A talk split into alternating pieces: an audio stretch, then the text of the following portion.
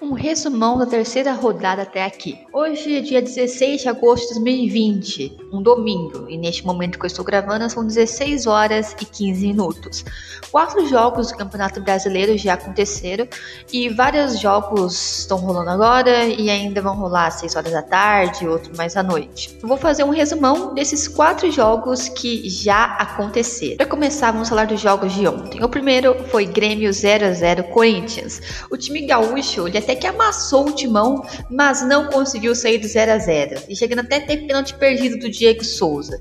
Claro, né? Diego Souza versus Cássio, todo mundo já sabe o final. Com Cássio no gol, ele não consegue. O próximo jogo é o Coritiba 0 a 1 Flamengo.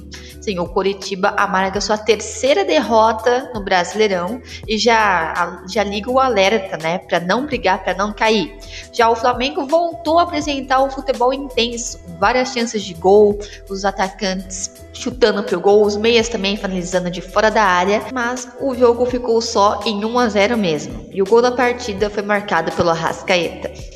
E agora vamos falar sobre o pior jogo da rodada, que de novo é o jogo do Palmeiras. O Palmeiras 1 a 1 Goiás. Foi a estreia do Verdão Paulista no Allianz Parque contra um Goiás com vários desfalques. O elenco titular do Goiás já é um elenco mais modesto comparado ao elenco do Palmeiras. Imagina um Goiás desfalcado. Seria uma vitória fácil para o Palmeiras, né? Nada disso.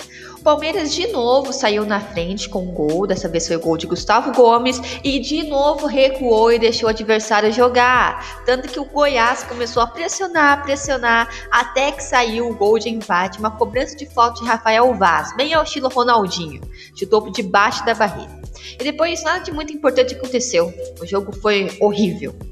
E o jogo que aconteceu hoje, 11 horas da manhã, os jogadores com fome, foi Atlético Mineiro 2 a 0 Ceará.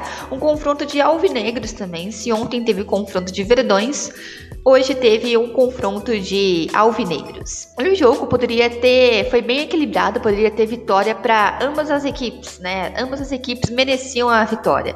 Mas quem se deu melhor foi o Galo, que segue 100% e segue forte também na briga pelo título. Os dois gols da partida foram marcados por Marrone. E é isso, foi isso que aconteceu na terceira rodada até aqui.